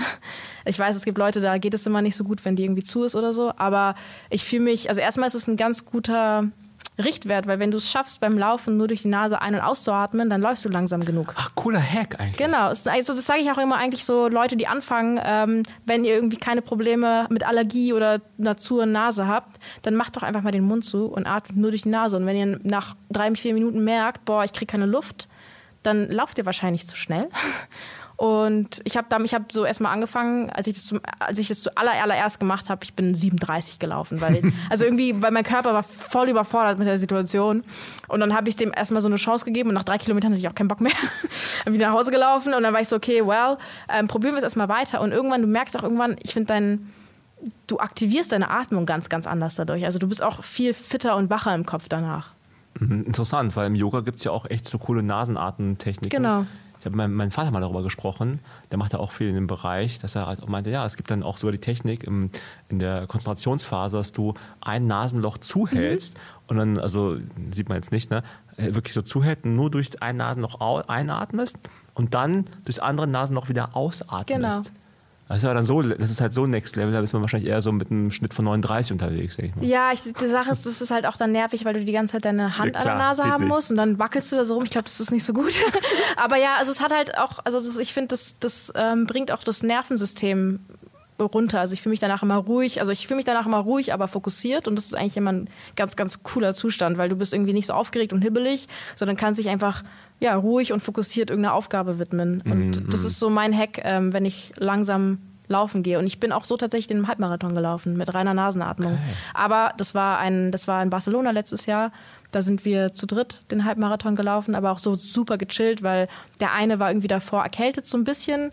Ähm, und wir sind so knapp unter zwei Stunden gelaufen mit einer Pipi-Pause. Wir sind sogar einmal gegangen. Wir sind, haben die ganze Zeit zu diesen Trommlern gedanced. Gewunken. Oh, geil. Wir sind einmal nochmal zurückgelaufen, um uns nochmal Powerade zu holen. Also, es, also ne, es war ja so ein, ja, so ein, so ein schnellerer Walk gefühlt. Aber ich finde, Halbmarathon ist sowieso the thing to do mittlerweile. Das sage ich jetzt auch, ich bin Marathons gelaufen, nicht viele, drei Stück, ne? aber Marathon ist halt auch echt auf Performance getrimmt. Ja. Weil das ist so lang, da hätte ich auch keinen Bock, nur, also ich jetzt nicht, ne? einfach nur just for fun mal Marathon zu laufen, weil dafür ist es zu anstrengend. Äh, safe. ehrlich, Und dafür ne? ist auch der Effort, den du da reinstecken musst, zu viel. Da willst du schon was draus haben. Genau. Ich, das, das, da bin ich, ich bin halt dann so der Ratio-Typ, habe Volkswirtschaft studiert. Ich stecke Arbeit rein. Ich will was Cooles bei äh, irgendwie also als Ergebnis haben. Ja. Ne? Und das ist halt auch das Problem bei mir gewesen, dass ich irgendwann mal aufgehört habe mit Marathon, weil ich mich immer verglichen habe mit meinen früheren Zeiten. Ich wusste, nee, ich hab, ja, immer so, ich bin dann irgendwie das beste Mal 3,18 gelaufen. Dachte mir, 3,18, boah, jetzt will ich 3,15 machen, um Boston, ähm, die Zeit für Boston zu schaffen. Und dann habe ich gemerkt, das kriege ich irgendwie nicht hin. Das, wurde, halt- das war total deprimierend für mich. Ne? Hast du da irgendwie einen Tipp? Was, was, was hättest du als Coachin zu mir gesagt äh, zu dem Zeitpunkt? Wenn, meinst du, wenn du dich vergleichst? Ja, ich habe mich immer verglichen Ja. und ich weiß auch aus dem Grund, dass ich, also es ist auch ein anderer Grund zwar, weil ich es einfach zu lang finde, aber auch mit den Vergleichen, ich würde nie mehr, also never say never again, ich weiß, aber Stand jetzt würde ich mir keinen Marathon mehr antun, weil ich würde von mir erwarten, dass ich mindestens die Zeit einstellen muss, wie beim letzten Mal. Ja. halt. ja, das mit dem Vergleichen hatte ich tatsächlich auch äh, viel, als ich jetzt wieder angefangen habe zu laufen. Also ich habe vor zwei, vor drei Jahren, zwei Jahren wieder angefangen zu laufen. Ich habe also von so, als ich 19 war, habe ich aufgehört zu laufen, weil ich dann angefangen habe, Krafttraining zu machen und zu boxen und irgendwie ist das Laufen in den Hintergrund gerückt und ich mein, ich bin mein ganzes Leben lang gelaufen und das war so okay, so ich brauche mal eine Auch Pause. du hast nur 24 Stunden am Tag. ne? Ja, und ich hatte auch einfach keinen Bock mehr auf Laufen. Also ich bin mein ganzes Leben lang gelaufen. Ich habe also beim Fünfkampf, ich wollte einfach mal was anderes machen. Also einfach von jetzt auf gleich, ich, du ja. hast keinen Bock mehr. Ja, ich bin erstmal noch nach dem Fünfkampf bei den, äh, damals noch Boost Berlin, jetzt Adidas Runners, bin ich da so ein bisschen mitgelaufen, bin auch darüber in die Rumbase gekommen und habe dann aber in der Rumbase angefangen, mehr ähm, Richtung Kraft zu machen, Athletiktraining, auch Boxen und habe dann einfach aufgehört zu laufen. Ich habe dann echt gar nichts mehr vom Fünfkampf gemacht und ich glaube, das war auch wirklich so die Pause, die mein, mein Körper und auch meine Psyche brauchte von diesem Sport, weil ich habe es echt sieben Jahre lang wirklich auf Hochleistung gemacht. Und ich habe auf jeden Fall dann wieder angefangen zu, la- zu laufen, so vor drei Jahren, und habe mich am Anfang krass verglichen. Vor allem, wenn du, wie lange bin ich denn dann nicht gelaufen? Ich bin drei, drei Jahre nicht gelaufen, gar nicht, oder drei, vier, irgendwie sowas. Und dann gar nicht, Null, oder? null, null. Also doch, vielleicht bin ich, habe ich mal einmal so einen 5-Kilometer-Lauf mitgemacht. ja Und, nicht, ja. ähm, aber jetzt nicht, dass ich es trainiert hätte. Und dann bin ich so gelaufen und nach vier Kilometern konnte ich nicht mehr. Und es war so, okay, was zur Hölle ist hier passiert? Ähm, ich bin so früher 4 mal 800, also im Wettkampf bin ich die so 2,40 pro 800er gelaufen. Ähm, also was so, was ist das, knapper Dreierschnitt? Ja, guter Dreischnitt. Ja, irgendwie sowas. Ähm, da war ich auch noch ein bisschen dünner. Also einfach kein Gramm Fett, ne? Du bist halt einfach, ja, Ausdauersportler. Aber auf jeden Fall, genau, bin ich dann gelaufen und irgendwie es ging gar nicht. Dann dachte ich, okay, vielleicht gehen ja Intervalle. Bin dann 400er gelaufen, nach dem dritten so komplett übersäuert, weil ich natürlich irgendwie auch versucht habe, an die Zeit von früher ranzukommen. Klar, Und ich habe dann wirklich auch, also ich hatte halt immer diesen Vergleich im Sinn, immer meine Zeiten von früher und ich habe zwar wirklich so weit, dass ich teilweise Trainings ab, so abgebrochen habe, weil ich, weil es für mich keinen Sinn mehr gemacht hat, weil ich den Sinn nicht gesehen habe, so warum sollte ich jetzt laufen, wenn ich schlechter bin? Und es hat echt eine Zeit lang gedauert, bis ich irgendwie diese, weil beim Fünfkampf hattest du immer die externe Motivation, du hattest Wettkämpfe, du hattest natürlich auch Konkurrenz, wolltest besser sein. Und da musstest du dir nicht so viel über deine interne Motivation Gedanken machen, weil es war immer irgendwas da, was dich motiviert hat. Und dann musste ich erstmal diese interne Motivation, dieses, okay, warum laufe ich jetzt genau, ähm, wiederfinden. Und es war okay, hey, ich bin jetzt 23, 22, ähm, also das war jetzt vor zwei, drei Jahren, ähm, lebe alleine, für einen Haushalt alleine, ich studiere, ähm, habe irgendwie mein Leben, werde gerade irgendwie richtig erwachsen in Berlin, ähm, kümmere mich um auch alles, ich muss mir Essen machen, meine Mama hat mir früher immer Essen gemacht. Und jetzt kann ich nicht irgendwie erwarten, also man kann irgendwie nicht dann erwarten, das Gleiche zu liefern wie früher, weil man leistet auch viel mehr. Und ich glaube, das hilft vielen, wenn sie sich anfangen zu vergleichen, weil zum Beispiel auch voll viele, vielleicht bekommen Leute Kinder oder gründen eine Familie und dann verfällt natürlich viel mehr Arbeit an und dann können die nicht mehr acht Stunden in der Woche ins Gym rennen. Und natürlich äh, fällt dann die Leistung ab, mal ganz davon zu schweigen, dass Leute auch einfach älter werden. Aber, ähm, aber ich glaube, also ich habe dann irgendwann angefangen, dieses Gefühl, wie ich früher zu, gelaufen bin, gar nicht mehr so negativ zu sehen, sondern daraus Kraft zu schöpfen. Also ich habe mich daran erinnert, okay, wie hat sich denn angefühlt, Wettkämpfe zu laufen? Ich weiß, ich bin über die Bahn geflogen. Es hat sich leicht angefühlt. Es hat sich jeder Schritt war unglaublich kraftvoll und ich habe versucht, das quasi als Visualisierung in den Lauf jetzt zu packen und einfach nicht mehr auf die Uhr zu achten, weil ich mich, mich dann von diesen Zeiten entkoppelt habe. Also von den Zeiten meinte ich, okay, guck mal, ich trainiere nicht mehr 20 Stunden die Woche, das ist jetzt irgendwie unrealistisch zu erwarten, dass du genauso läufst. Und dann war ich so, ja, okay, aber ich möchte, dass es sich so anfühlt, als würde ich, also dass es wenigstens nice anfühlt und dass ich nicht die ganze Zeit sterben würde. so, that would be nice. Ähm, und dann habe ich halt angefangen, das so diese, wie sich das früher angefühlt hat, einfach wirklich während des Laufens wie so autogenes Training so ein bisschen zu visualisieren. Und das gibt mir jetzt immer noch Kraft. Also ich würde lügen, wenn ich jetzt sagen würde, ich vergleiche mich nicht mehr. Ähm, es gibt auch Sessions, wo ich mich vergleiche. Ähm, wenn ich einfach vielleicht auch generell psychisch gestresst bin oder einfach nicht so auf der Höhe bin. Aber ich glaube, wenn man ja, vielleicht irgendwie was das, das Positive von früher nimmt und das irgendwie visualisiert und in seinen Lauf packt. Ich glaube, dass da sehr, sehr viel Kraft rauskommt. Das finde ich mega gut. So eine Art so Framing, so Reframing, ja. dass man eher das so als Erinnerung sieht, als schöne genau. Erinnerung. Genau. Das werde ich, glaube ich, mal versuchen. Also ich bin jetzt, glaube ich, nicht total negativ in diesem, in diesem, in diesem äh, Sog so reingeraten mit den Vergleichen. Ich meine, abgesehen davon laufe ich auch kein Marathon mehr. Ich mache jetzt echt so, ich mache jetzt echt Laufeinheiten zwischen drei bis zwölf Kilometer. Ja, aber zum Beispiel, weißt wenn du jetzt ähm, zwölf Kilometer läufst, ähm, dann überleg doch mal, also am besten geht es, wenn du nicht, auf der, nicht in der Stadt läufst und ständig anhalten musst, aber wenn du irgendwie mal eine Strecke hast, wo du dich mal laufen lassen kannst und nicht die ganze Zeit irgendwie auf Ampeln oder auf Verkehr achten musst, dann überleg doch mal, okay, dieser Marathon, der und der, wo es geil war, ähm, wer stand am Rand, wie sah das aus, wie sahen die Leute aus, wie war der Vibe, was hast du gehört? Ähm, und so kannst du dir quasi diese Szene so ein bisschen reinbauen in da, wo du gerade bist. Wie war mein Abdruck? Wie, wie kraftvoll hat sich das angefühlt? Wie leicht hat sich das angefühlt? Und dass du das ins Laufen mit reinnimmst. Und ich meine, das mache ich sehr, sehr unterbewusst. Also mir hat das niemand irgend, niemals irgendjemand beigebracht, sondern das war irgendwie, ich weiß nicht, einfach meine Psyche, die sich entschieden hat, mal Sachen positiv zu sehen. Ähm, aber ich glaube, das ist einfach, ja, dass es sehr viel da Kraft reinbringt. Ach, das finde ich gut hat es jetzt schon wieder gelohnt, mit dir zu sprechen. Ja, sehr gerne. Ja, ist, ist, ist ja, das Interessante ist, es ist halt Rechnung schicke ich dir dann, ja? Es ist, ja, mach sie bitte hier an meinen Arbeitgeber, ja. Äh, ist ja halt auch kein 0815-Tipp nach dem Motto, du musst jetzt irgendwie mehr Lauf-ABC machen oder mehr Stabis machen. Ja klar, es hilft ja auch alles auf einer anderen Ebene.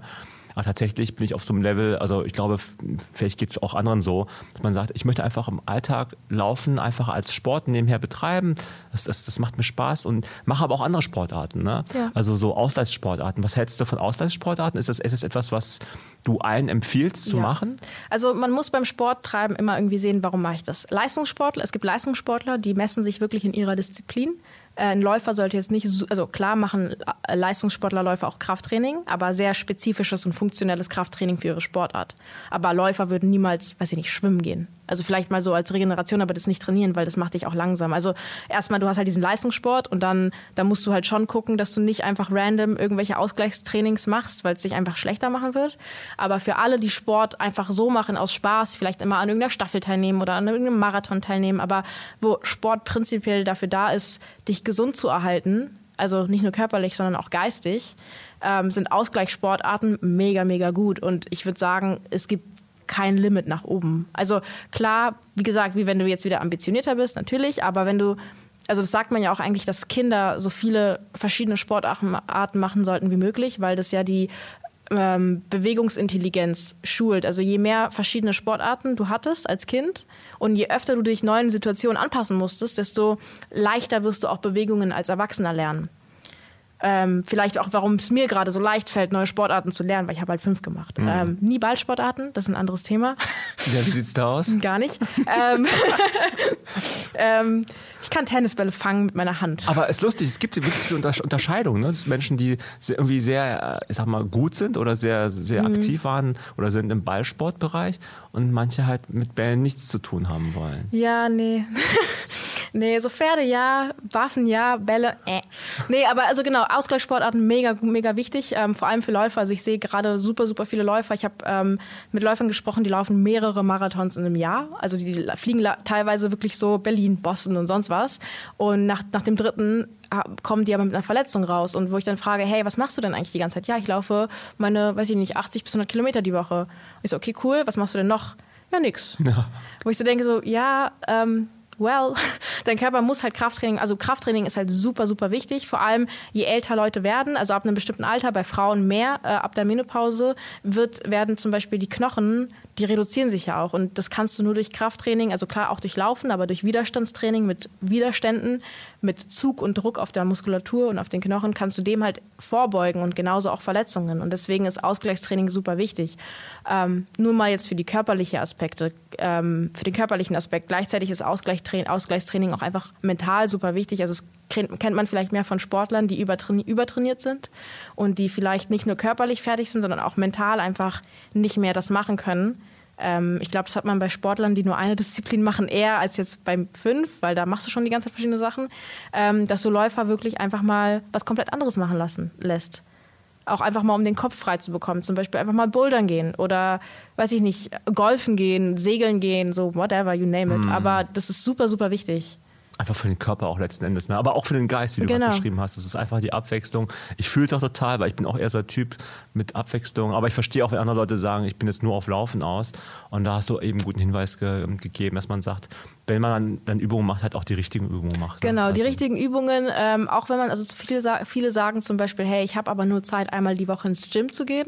So, wo ich jetzt als Trainer sage oder als Trainerin sagen möchte, ähm, ja, zweimal die Woche ist schon effektiver auf jeden Fall, aber einmal die Woche ist besser als nichts. Das heißt, bevor du nicht ins Gym gehst, weil du sagst, ich kann nur einmal die Woche, bitte geh einmal die Woche. Was für Übungen würdest du empfehlen dann für so, sag ich mal, normal ambitionierte äh, Läuferin? Mm, also ich würde alles, also erstmal, wenn man Kraftübungen macht, ähm, gerne auch mit Gewicht.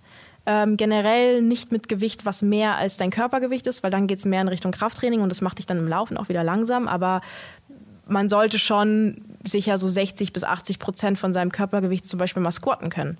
Weil das ist auch einfach super wichtig, weil, also was ich Läufern generell empfehlen würde, ist viel einbeinig zu trainieren, weil beim Laufen befindest du dich ja nie auf beiden Beinen. Man fliegt ja nicht. Richtig, Stück, ne? also du hast nur Kontakt mit einem Fuß auf dem Boden und was kommt da? Teilweise sechsmal dein Körpergewicht auf diesen Fuß, also natürlich nur für einen kurzen Moment, aber trotzdem hast du die Last. Und deswegen würde ich Läufern empfehlen, einbeinige Kniebeugen. Squats, äh, Lunges, also Ausfallschritte auch mal zur Seite in alle Ebenen. Nicht immer nur nach vorne trainieren. Also klar, Läufer laufen nur nach vorne, aber es macht sehr viel Sinn, auch mal nach links und rechts und hinten zu trainieren. Ähm, dann natürlich den Core stärken und am besten diagonal, weil beim Laufen hast du ja dein rechtes Bein vorne und deinen linken Arm vorne. Das heißt, du hast, musst deinen Oberkörper eigentlich diagonal stabilisieren. Das heißt zum Beispiel so Maikäfer auf dem Boden sind immer ganz gut, wenn du die gut ausführst. Ähm, genau, dann Oberkörper natürlich auch ein bisschen, ähm, weil du auch halt irgendwie Stabilität in den Schultern brauchst, auch vielleicht, dass die Schultern nicht nach vorne fliegen, so ein bisschen Rücken trainieren.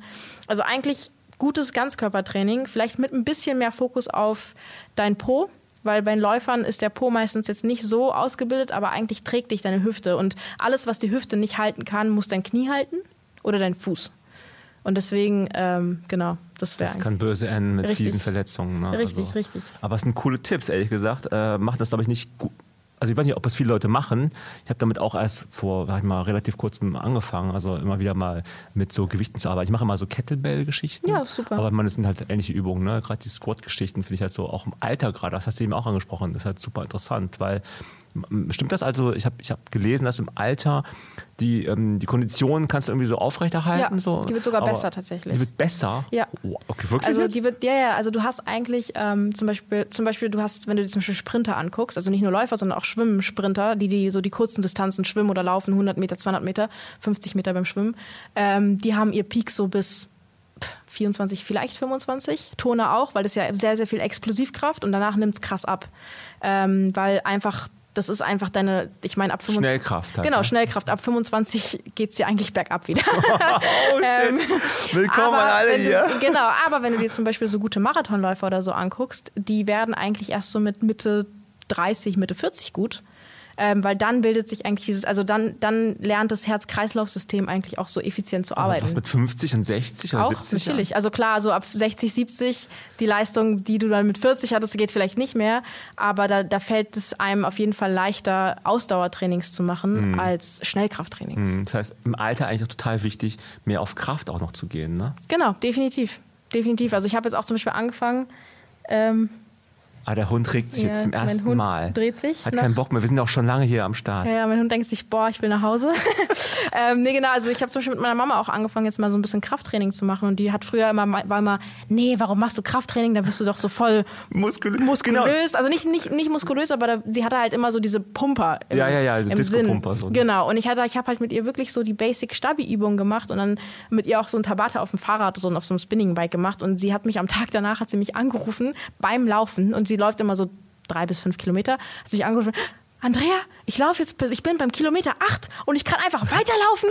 Und sie war so komplett begeistert und es ist einfach, wo ich so denke, so wow, was halt so, so ein bisschen Training, Krafttraining halt machen kann. Und deswegen ist es so, so wichtig, ähm, wirklich bis ins hohe Alter sich eigentlich zu bewegen. Also egal wie, Bewegung ist so wichtig, weil, weil, weißt du, wir sind halt einfach keine Bäume. Wir haben gar keine starre Rinde, um halt auf der Stelle zu bleiben, sondern wir sind dafür gemacht, uns zu bewegen. Und wir sind nicht dafür gemacht, ähm, länger als 15 Minuten irgendeine Position zu halten. Ich Zu muss- sitzen. Ich muss auch ehrlich Stunden sagen, wir sitzen hier gerade schon seit wie lange? 45 Minuten und ich kriege langsam Rückenschmerzen. Aber ich bin auch jemand, der ich kann nicht so, ich bin nicht so gut darin, so ruhig zu sitzen die ganze Zeit auf dem Stuhl. Aber es ist ja wirklich so, ein Mensch läuft. Ne? Ich meine, das ist ja auch ein bekannter Ja. Spruch, äh, den es da gibt, den ich auch total verstehen kann. Dieses viele Sitzen ist einfach, es ist einfach Gift für uns. Ja, definitiv. Also auch für den Kopf. Man, man, äh, keiner von uns, den ich kenne, sitzt gerade. Ja? Wir wissen alle, wie man sitzen müsste, aber tut ja keiner. Definitiv. Ähm, aber das waren jetzt schon so viele Informationen, die du jetzt hier zusammengetragen Ja. hast. Ne? Also ich finde es auch cool, dich einfach mal kennengelernt zu haben. Ja, danke. Ich fand es nice. Ich glaube, wir könnten auch eigentlich noch äh, Stunden, Stunden M- weiterreden. Müssen wir dann wohl, ne? Ist dann so der Secret Podcast, Der der dann irgendwie, äh, irgendwie, wie damals auf der, auf der, auf so alten Platten, wenn dann irgendwie noch so ganz hinten. ja, also dem- noch so die- zwei Minuten Ruhe und dann, kommt noch was. So, kommt so ein Geschepper irgendwie. Ja. So. Was ist das denn? Oh, krass, Bonustrack. 20 Sekunden Lärm. Oder wie jetzt bei den Marvel-Filmen, da kommt doch immer nach dem Abstand noch diese, diese Prequel oder Stimmt. Sequel, wie heißt das? Aber äh, diese, also das nächste als Sequel, ne? genau, so eine, so eine Szene noch, nachdem du diesen ganzen Abspann geguckt hast. Und gerne immer, also gerne so eine Hand, die aus dem Grab nach oben schnellt. Richtig, ja, irgendwie sowas. Okay, doch nicht tot. Ja. Okay, das haben wir jetzt hier nicht in dem Fall. Also, ähm, vielen Dank, dass du hier warst. Ja, sehr gerne. Danke, sehr, dass sehr ich war. gefreut. Also ich fand es wirklich interessant. Es ist wirklich Wahnsinn. Ich werde mir alles nochmal in Ruhe anhören äh, müssen, weil da so viel an Informationen drin war.